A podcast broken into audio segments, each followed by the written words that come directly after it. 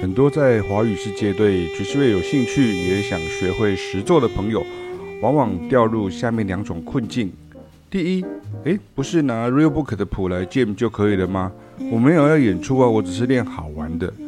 那第二种是，老师，那是因为你耳朵好啊，很厉害啊。像我们这种初级的啊，还是业余的啊，那要我们去抓爵士乐的和弦呢，根本是不可能的吧？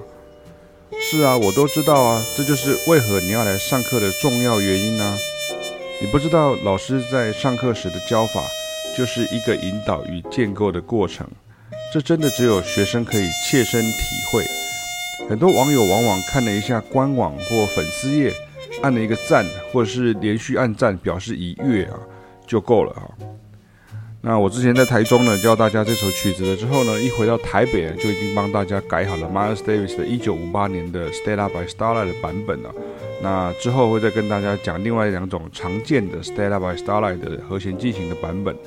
这就是爵士乐很有趣的地方，它不是照着乐谱哈，它不是说大家就发乐谱下去，你就是把它练好就可以了，而是你要知道它有一些呃即兴的平台，然后跟不同的。想法，那这个时候它就是一个一纲多本的一个概念啊。那你说，那为什么要这么仔细的钻研呢？是因为考试要考吗？答对有奖品吗？当然不是啊。但是这就是你我学会爵士乐和声的过程啊。等到你可以掌握上手并运用得宜的时候，不管在即兴时或在自己创作编曲时呢，就可以应用上手。所以呢，这不是音乐考古学，而是锻炼耳朵与强化脑力的训练。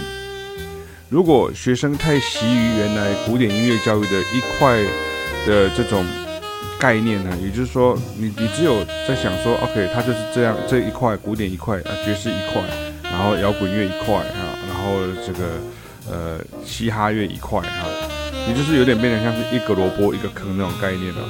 那这个时候。脑筋就会不灵活，然后就会学不好了。